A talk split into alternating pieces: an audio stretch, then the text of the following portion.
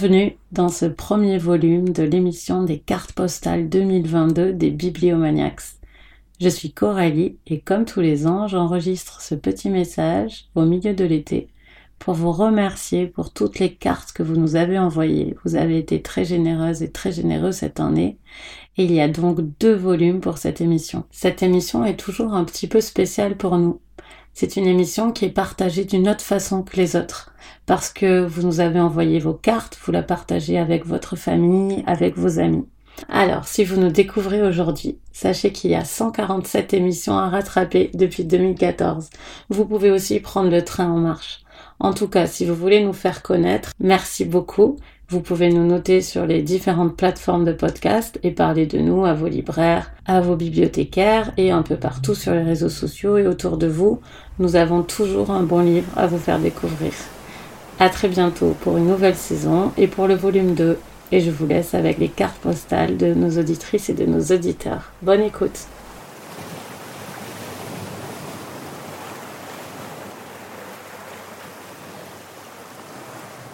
Bonjour, c'est Amandine, ancienne bibliomaniax. Je vous envoie cette carte postale pour vous parler d'un court roman que j'ai dévoré au tout début de mes vacances et qui s'intitule Les vaisseaux du cœur de Benoît Groult. Vous devriez facilement le trouver en livre de poche. Ce roman raconte l'histoire d'amour entre Georges et Gauvin sur plusieurs décennies. Georges est une femme issue d'une famille aisée qui avait l'habitude de passer toutes ses vacances estivales dans le village breton où vit Gauvin, issu lui d'une famille populaire. Au moment du passage à l'âge adulte, ils se découvrent une passion amoureuse l'un pour l'autre, mais Georges refuse d'épouser Gauvin, considérant que leurs classes sociales sont bien trop éloignées et qu'elle n'aurait rien en commun avec lui. Gauvin devient pêcheur et Georges poursuit ses études et acquiert une renommée dans le milieu intellectuel parisien puis new-yorkais. Les vaisseaux du cœur est un roman à ellipse, puisque Georges et Gauvin se voient de manière épisodique, le temps de quelques jours, quasiment toutes les décennies. Et à chaque fois, le désir qu'ils portent à l'autre et à son corps demeure intact. Leur vie professionnelle et personnelle très mouvementée les amène à se retrouver aux quatre coins de la planète, à Dakar, aux Seychelles, au Québec ou encore en Floride. Chaque retrouvaille est un moment de sensualité, d'amour physique intense. Et quoi de mieux pour une lecture estivale? À chaque fois qu'ils se retrouvent, ils ont véritablement évolué, et à certains moments semblent même être devenus d'autres personnages, preuve de la réussite de l'écriture de Benoît Groult. Mais ce roman est plus qu'une histoire d'amour, leurs relations et leurs sentiments étant un miroir de la société dans laquelle ils vivent. À travers leurs yeux, on voit notamment l'éclosion de la question de l'impact de l'industrialisation du métier de Gauvin. Voilà, j'espère vous avoir convaincu de lire Les vaisseaux du cœur et je vous souhaite un très bel été.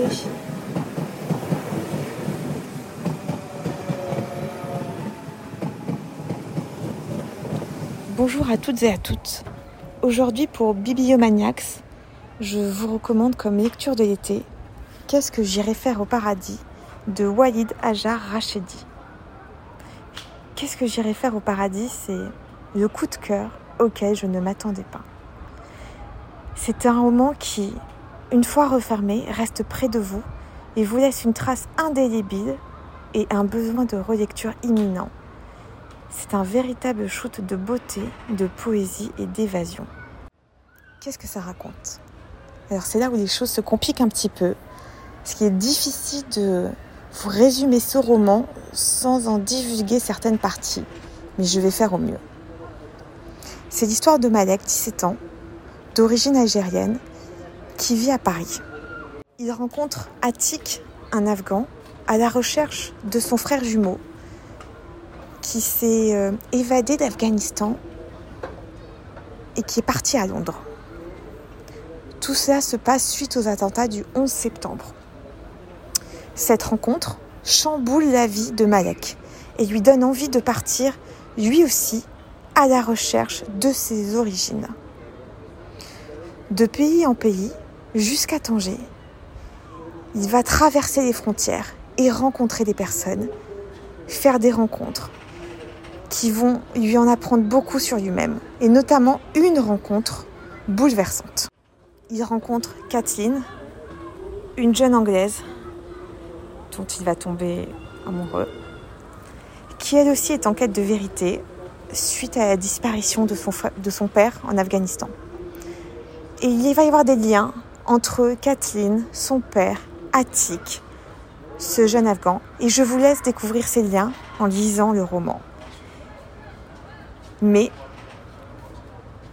ce roman, c'est surtout une quête initiatique de Malek, d'Occident à l'Orient, sur un fond de conflits géopolitiques, de guerre, de religion. Walid Ajar, Rachedi, nous bouleverse. C'est un premier roman et c'est épatant. C'est une maîtrise de la langue exceptionnelle. C'est de la poésie. C'est euh, bouleversant. C'est un coup de cœur littéraire, un uppercut. On est sonné à la fin de cette lecture. Personnellement, je ne m'y attendais pas. Et euh, une fois ce roman refermé, je n'avais qu'une envie, c'était de le relire. Avec ce roman, et comme le dit Malek également, vous allez vivre mille vies et visiter mille lieux. Et puis, vous allez lire des phrases belles comme celle-ci. Toutes les histoires n'ont de valeur que pour celles qu'elles peuvent éveiller chez le prochain lecteur. C'est toujours la même histoire qu'on raconte. C'est toujours une nouvelle histoire qu'on entend. Alors, cet été, je vous propose d'entendre l'histoire de Malek et de partir à sa rencontre. Je vous souhaite une très belle lecture et un très bon moment avec Malek.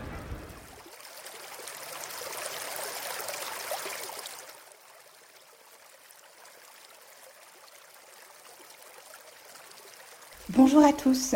Pour cette carte postale estivale, j'aimerais vous parler d'un roman jeunesse. Il s'agit de L'île aux mensonges de Frances Ardinge dans ce roman, euh, nous suivons euh, une jeune adolescente, Faith, euh, qui grandit en Angleterre, élevée entre autres par son père, qui est à la fois pasteur et un éminent naturaliste. Et au début du roman, pour la première fois de sa vie, euh, Face euh, et l'ensemble de sa famille ont l'opportunité euh, de suivre donc le pasteur dans l'un de, ses voyages sur une petite île au large des côtes anglaises où il doit suivre une fouille. Face, qui est aussi passionnée par les sciences que son père, même si en tant que femme, elle n'a pas le droit de, le montrer, est absolument enthousiasmée par cette perspective. Mais une fois sur place, euh, elle ne tarde pas à déchanter car elle découvre que ses parents euh, ne lui ont pas dit euh, toute la vérité. Ce voyage n'est pas un, voyage d'agrément. Le pasteur a été obligé de fuir son domicile car il est accusé par toute la communauté scientifique d'avoir falsifié un certain nombre de fossiles. Il espérait euh, échapper au commérage sur cette petite île, euh, mais la nouvelle euh, finit par arriver, y compris dans cet endroit reculé, et du jour au lendemain, toute la population insulaire se met à leur battre froid. Donc, outre le fait que ce sont presque des. Ils sont mis au bord de, de, la société, euh, le père de, de, Face a un comportement euh, de plus en plus étrange. Il passe de, très nombreuses heures enfermé euh, tout seul dans son bureau et se montre de plus en plus désagréable avec le reste de son entourage. Et l'étrange culmine un soir euh, lorsque le père euh, de, Face euh, lui demande de l'accompagner. il veut dissimuler un des spécimens végétaux qu'il gardait précieusement enfermés dans une caisse sur un petit rocher auquel on ne peut accéder qu'avec une barque. Face aide son père et euh, jure de garder le secret et de ne révéler à personne où elle a dissimulé cet arbre. Elle va se coucher et euh, le lendemain, euh, le cadavre de son père est retrouvé au bord d'une falaise. Alors très vite, les rumeurs vont bon train sur le pourquoi du comment de cette mort et euh, la mère de, de Face euh, est persuadée que son mari a essayé de, enfin, s'est suicidé, et elle essaye de maquiller euh, cette mort en suicide, enfin en, mort naturelle, parce qu'à cette époque, il était complètement inadmissible d'avoir attenté à ses jours. Les, familles qui restaient n'avaient le droit à rien. Les, les, serviteurs ont leur propre théorie et Faith est finalement la seule à penser que son père a été assassiné et que cette mort est liée à la plante qu'il a cachée sur un rocher plante à laquelle elle commence par conséquent à, s'intéresser et elle ne tarde pas à découvrir qu'il s'agit euh, d'un arbre, au départ un tout petit arbre, qui a la particularité de pousser sans eau ni lumière. Et d'après les carnets euh, de son père, euh, cet arbre réussirait à grandir grâce au mensonge dont, son propriétaire le nourrit. Fess n'y croit pas trop, mais elle tente l'expérience et elle commence à murmurer un premier mensonge aux feuilles de l'arbre et euh, elle propage ce mensonge sur l'île. Et à mesure qu'il, euh, que le mensonge voilà, se, répand, l'arbre grandit, grandit, jusqu'à donner euh, un fruit qui, qui s'avère avoir des propriétés hallucinogènes. Donc Face va, finalement mener une, double enquête euh, sur, euh, sur cet arbre qui, semble tout à fait euh, fantastique et, surnaturel et sur la mort de son père. Elle, entend découvrir qui l'a assassiné et comme on s'en doute, le sort de son père et de cet arbre sont étroitement liés. J'ai adoré euh, ce roman que j'ai dévoré euh, d'une traite. Bon déjà, il se passe à une période que j'aime particulièrement, à savoir l'époque victorienne, euh, qui est très très bien restituée dans toute son étroitesse dans ce roman. Mais je crois que ce qui m'a le plus séduite, c'est le rythme que parvient à instaurer Frances Ardinge. Euh, au sens où le, roman commence euh, très doucement.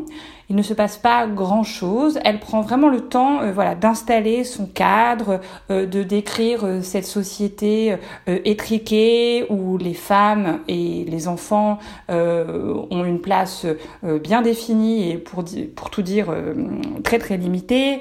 Elle décrit également très très bien cette île un peu obscure, euh, brumeuse, euh, où les ombres euh, le soir deviennent assez rapidement inquiétantes, sa population tout aussi mystérieuse et étrange. Et, elle prend vraiment le temps voilà, d'installer de, ce décor et de nous permettre de, de connaître Face, qui qui au début du roman, est vraiment une, une adolescente qui, qui étouffe, voilà, qui, euh, qui est complètement euh, euh, sous la coupe de son père, qui ne la prend pas vraiment au sérieux, de sa mère qui est une grande séductrice et qui ne lui renvoie pas l'image d'une femme qu'elle aimerait devenir. Ah, donc c'est donc c'est cette petite personne euh, toute euh, toute contenue euh, qui qui va acquérir un, un souffle, qui va de plus en plus oser, de plus en plus se libérer de ce qui est attendu d'elle pour mener son enquête et découvrir la vérité sur cet arbre. Et donc voilà. Et donc, le rythme, qui est au départ euh, très lent, ne cesse de s'accélérer à mesure que l'enquête progresse et que Face euh, prend, prend de l'ampleur et gagne en envergure.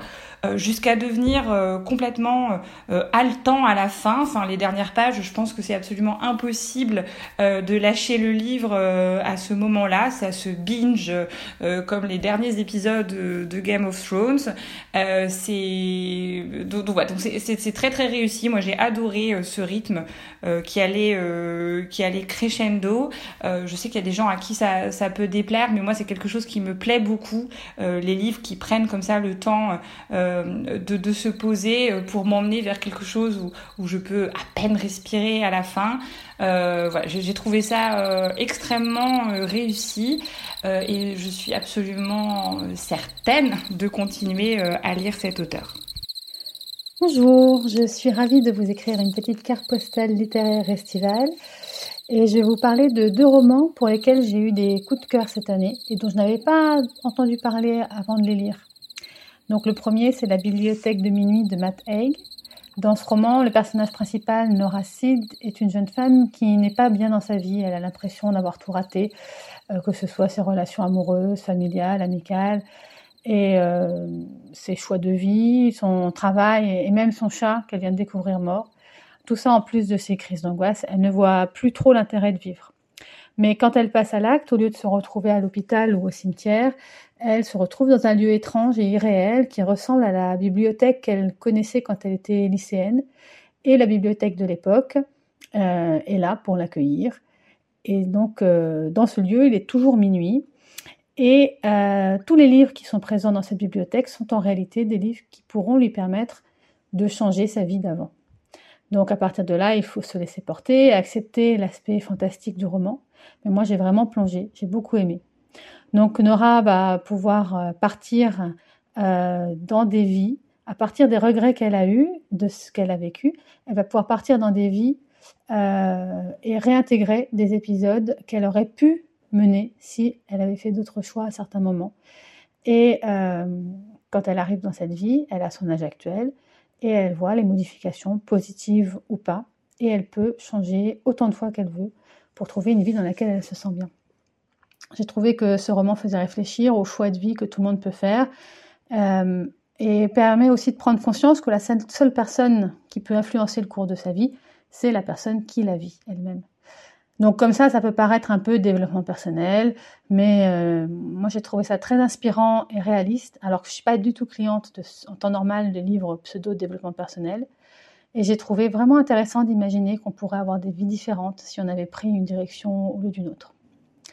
Le deuxième roman euh, dont je voulais vous parler est Ce que nous confions au vent de Laura Imai Messina.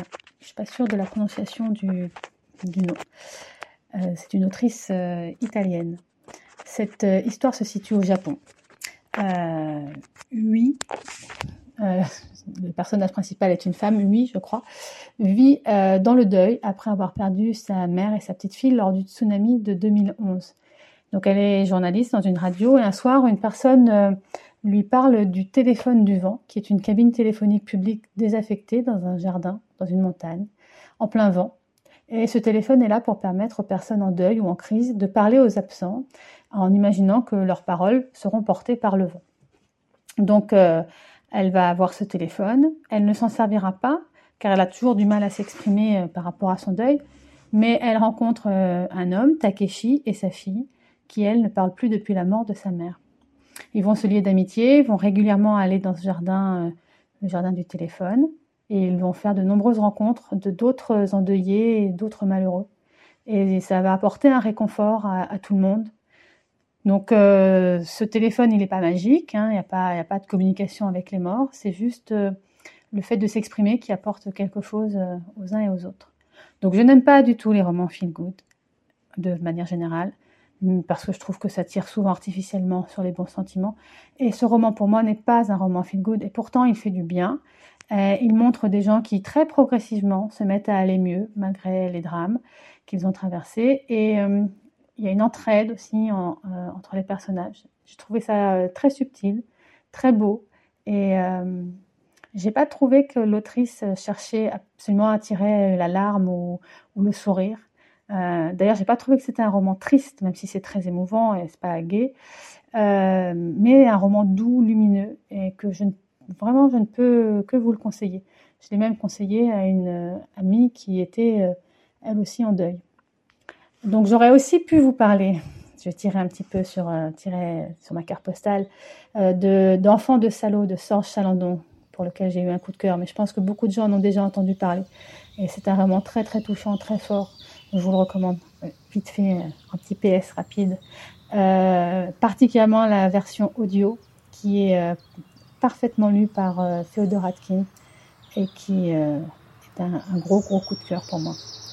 Bonne, bon été à vous et beaucoup de belles lectures à tous. À bientôt. Au revoir.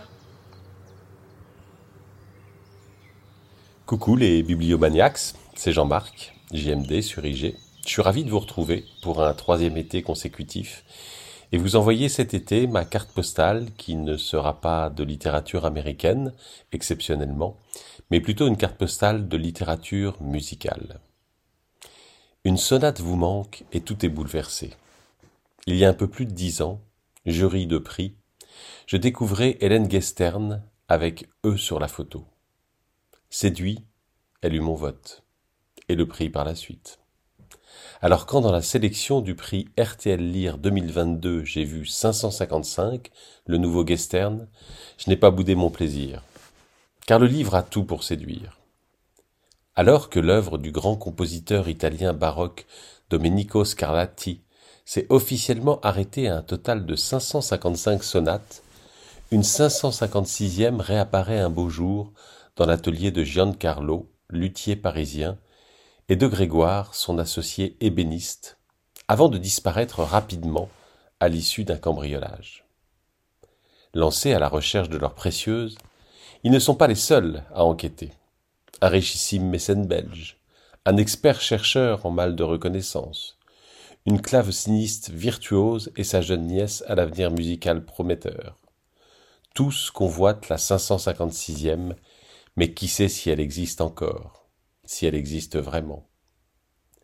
Entre histoire, musique et intrigue, Hélène Gestern arrive à trouver les bons équilibres sans jamais se perdre. D'une écriture simple, mais à l'élégance toujours soutenue, elle nous raconte à cinq voix des histoires de passionnés. Passionnés de musique, d'art, d'exigence, de justesse, de précision. Me rappelant souvent le style si apprécié d'un Métin Arditi, elle excelle dans les changements de tempo, introduisant les mécanismes qui vont bien à tout page-turner qui se respecte, elle sait aussi s'attarder poétiquement sur la beauté sans nom du travail de justesse de l'artisan choisissant avec amour la pièce de bois appelée à devenir partie de violon. 555 est rythmé comme la sonate K78 en Fa majeur, imprévisible comme la K18 en Ré mineur, élégant comme la K273 en Si bémol majeur. Écoutez, fait rarissime, avec un fond musical issu de la playlist Scarlatti, ce livre confirme toute l'injustice faite à Hélène Gestern qui mériterait davantage de visibilité. Et au fait, le prix RTL Lire 2022, c'est elle qui l'a eu. Bel été les bibliomaniacs.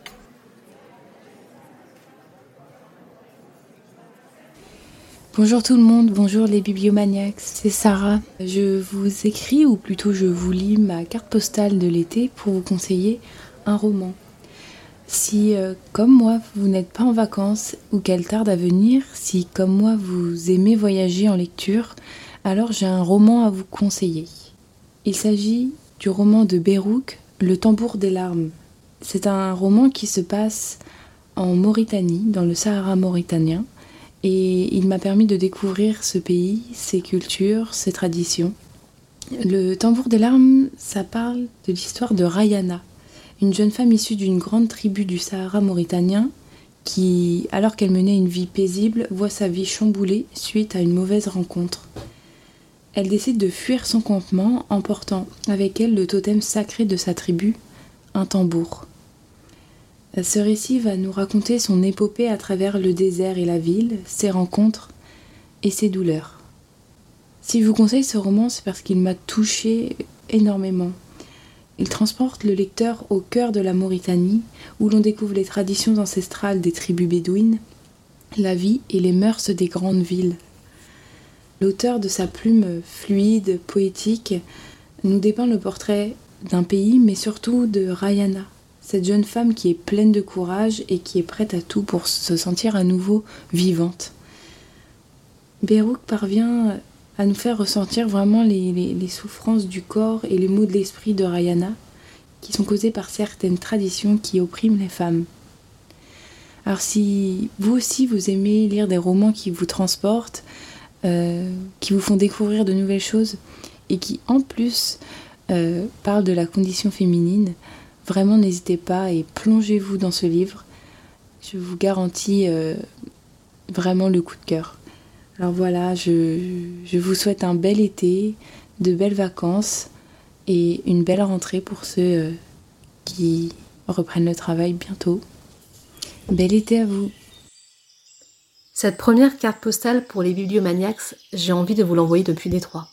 Enfin, depuis Fort Détroit. C'est le nom que porterait cette ville si elle était restée francophone. En tout cas, c'est ce que nous dit Catherine Leroux dans son roman L'avenir. Fort Détroit, c'est une ville où la nature a repris ses droits. On y rencontre Gloria à la recherche de ses deux petites filles, épaulées par Eunice et Salomon, deux piliers, la force tranquille. Un peu plus loin, dans les bois, il y a une communauté d'enfants, entre Peter Pan et Sa Majesté des Mouches. Des enfants qui parlent une langue bien à eux, d'une inventivité folle. Si les bases de ce roman sont celles de la dystopie, c'est finalement l'utopie qui va prendre toute la place. Il y a beaucoup de lumière dans ce livre. Il y a une véritable entraide qui se noue entre ces hommes et ces femmes qui pourtant ne se connaissaient pas si bien. Il y a beaucoup d'espoir dans ce que peut être notre relation à la nature. Je suis encore une fois tombée en amour pour un auteur québécois. J'ai l'impression que de l'autre côté de l'Atlantique, il y a quelque chose de différent qui se noue dans les romans, notamment dans ce rapport à l'écologie, à la nature. Et puis il y a un travail sur la langue complètement décomplexé qui euh, fait fi de toutes les règles. Les auteurs québécois s'amusent beaucoup avec la langue française et c'est un vrai plaisir de lecture. Alors si vous avez envie de lire un livre qui fait la part belle à l'enfance et à cette capacité à rêver plus grand, si vous, vous avez envie de lire un livre qui parle d'écologie, mais dans son versant le plus lumineux, si vous pensez qu'ensemble on sera plus fort et qu'il faut faire confiance aux nouvelles générations pour inventer la suite et pour inventer un monde nouveau, alors je ne peux que vous conseiller de lire L'avenir de Catherine Leroux, c'est paru aux éditions Asphalt. Bonjour à tous, je m'appelle Martine et je vais vous présenter le deuxième roman d'Olivier Macbouchard, intitulé Le temps des grêlons, publié aux éditions du Tripode avec une magnifique couverture de Phileas Dog. Au début du roman, le jeune Peter et ses amis, Gwendo et Jean-Jean, sont dans un parc d'attractions consacré au Far West. Lorsque Gwendo veut prendre en photo un Indien avec le téléphone de Peter, elle se rend compte d'un problème. Seul le paysage apparaît sur l'écran. Il s'avère que le problème est mondial, plus personne n'arrive à prendre des êtres humains en photo. Et cela s'étend également à tout ce qui est filmé. Le phénomène interroge, il semble que le nuage soit tellement saturé de portraits, d'images de personnes, que plus rien ne peut s'y imprimer. Pire, les personnes prises en photo ou filmées au XIXe siècle réapparaissent sur Terre. On les surnomme alors les grêlons et ils reviennent par ordre chronologique. Certains grêlons de personnes très connues sont attendus, comme celui d'Arthur Rimbaud qui crée une hystérie collective. Mais rapidement, on comprend que les grêlons sont amorphes, apathiques. Ils ne savent absolument plus parler. Que faire d'eux? D'autant plus que leur nombre devient clairement inquiétant. L'année dernière, j'avais été totalement envoûtée par le premier roman d'Olivier Macbouchard, Le dit du Mistral, et je n'ai pas été déçue par Le temps des grêlons. Même si l'auteur nous plonge à nouveau dans une fable, l'univers de son deuxième roman est totalement différent du premier. Le temps des grêlons est un roman dystopique qui critique subtilement un monde où l'image de soi, sa mise en scène, domine. Le texte regorge de trouvailles et d'inventions. L'idée de départ ne s'essouffle à aucun moment et elle est parfaitement exploitée par l'auteur. Le début du roman est léger, le narrateur et ses amis sont encore enfants, leur regard est naïf et plutôt amusé par les événements qui les entourent. Mais la candeur laisse peu à peu la place à la gravité. Les enfants grandissent et les temps s'assombrissent. Les trois amis, Peter, Gwendo et Jean-Jean, sont infiniment touchants. J'ai apprécié de les suivre, de les voir évoluer et grandir dans ce monde inquiétant qui s'avérera finalement extrêmement menaçant. Et puis, il y a le grêlon d'Arthur Rimbaud, mais là je vous laisse découvrir le rôle qu'il occupe dans cette histoire. Olivier Macbouchard réussit à nouveau à surprendre son lecteur en créant un univers singulier où l'imagination et l'inventivité sont reines. Le temps des grêlons m'a transporté et je n'ai qu'une hâte, lire le prochain roman de l'auteur. J'espère vous avoir donné envie de lire ce roman et je vous souhaite à tous un très bel été et d'excellentes lectures. Après avoir bénéficié des nombreux et excellents conseils des bibliomaniacs ainsi que des cartes postales des auditeurs des années précédentes, à mon tour de faire une recommandation. Ma carte postale est Lonesome Dove de Larry McMurtry. J'ai choisi de vous présenter cette œuvre car c'est une des lectures qui m'a le plus emporté et dépaysé. Si vous aimez la littérature américaine, si vous aimez les grandes épopées et les romans chorales, alors Lonesome Dove est fait pour vous. Nous y faisons la connaissance de deux Texas Rangers à la retraite qui se sont associés et installés à la frontière mexicaine. Et ils s'ennuient. Lorsque leur troisième acolyte les rejoint de manière plus ou moins fortuite et leur narre la possibilité d'une dernière grande aventure consistant à convoyer un grand troupeau jusque dans le Montana, ni une ni deux, ils se décident et c'est parti pour le grand voyage.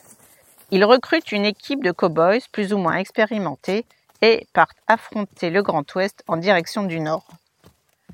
L'homme Dove est empli de suspense, de personnages attachants, de rires, de larmes. C'est également le portrait de la fin d'une époque, le western vit en effet ces dernières années.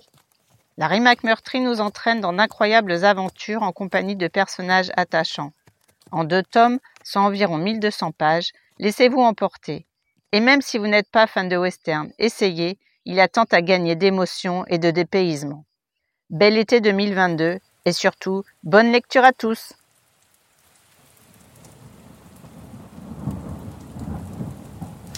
Bonjour à tous, c'est Eva des Bibliomaniacs qui vous parle et pour cette carte postale enregistrée en pleine canicule, je vous offre un peu de fraîcheur en vous emmenant en Sibérie. En effet, euh, le roman que je vous conseille s'appelle L'aide de Caril Ferré et il est sorti en brochet aux arènes et en poche chez Pocket. C'est un livre que l'auteur a écrit euh, après un voyage à Norilsk et d'ailleurs il en a tiré un autre livre euh, au titre éponyme. C'est un polar où le policier local Boris Ivanov enquête sur la mort d'un autochtone de Sibérie, euh, ce qu'on appelle un nénetz, qui a été retrouvé dans les décombres d'un toit d'immeuble qui s'est effondré. Alors l'intrigue tient la route, hein, mais on sent qu'elle est prétexte à nous raconter l'histoire de la ville et à nous présenter toute une galerie de personnages. Norilsk est en effet une ville-usine de Sibérie. Elle a été fondée par Staline dans les années 30, à côté du goulag de Noriyag, dans lequel sont morts des centaines de milliers de prisonniers. Euh, d'ailleurs, la ville a été bâtie en fait par, euh, par les prisonniers du goulag. Euh, le goulag a été fermé suite au décès de Staline et à une insurrection des prisonniers en 1953, euh, mais la plupart des prisonniers n'avaient pas les moyens de partir et ils sont restés à Norilsk où ils ont été rejoints par des travailleurs volontaires qui ont été attirés par les primes, par les avantages mis en place pour faire venir du monde dans cette région qui est euh, très reculée et inhospitalière. Alors aujourd'hui, avec l'effondrement de l'URSS, Norilsk est essentiellement peuplé de mineurs qui sont mal payés, euh, qui n'ont pas d'autre perspective que d'extraire le nickel, et qui vivent en vase clos dans cette ville ultra polluée, où les températures descendent parfois jusqu'à moins 60, où il fait nuit continue une partie de l'année, et où les entrées et les sorties sont contrôlées par le FSB, euh, qui est le KGB actuel. Le contexte de l'aide est très travaillé. Euh, c'est vraiment un contexte qui est terrible, mais aussi passionnant et fascinant. Et on sent vraiment l'attachement de Caril Ferré pour ces personnages, euh, qui sont vraiment très incarnés. On y trouve des histoires d'amour, euh, des mystères familiaux et de nombreuses références historiques bah, par rapport à l'histoire de l'URSS. C'est un livre que j'ai dévoré, c'est une excellente lecture et donc je vous recommande très chaudement L'aide de Caril Ferré. Je vous souhaite un très bel été, de très belles lectures et je vous dis à bientôt. Au revoir.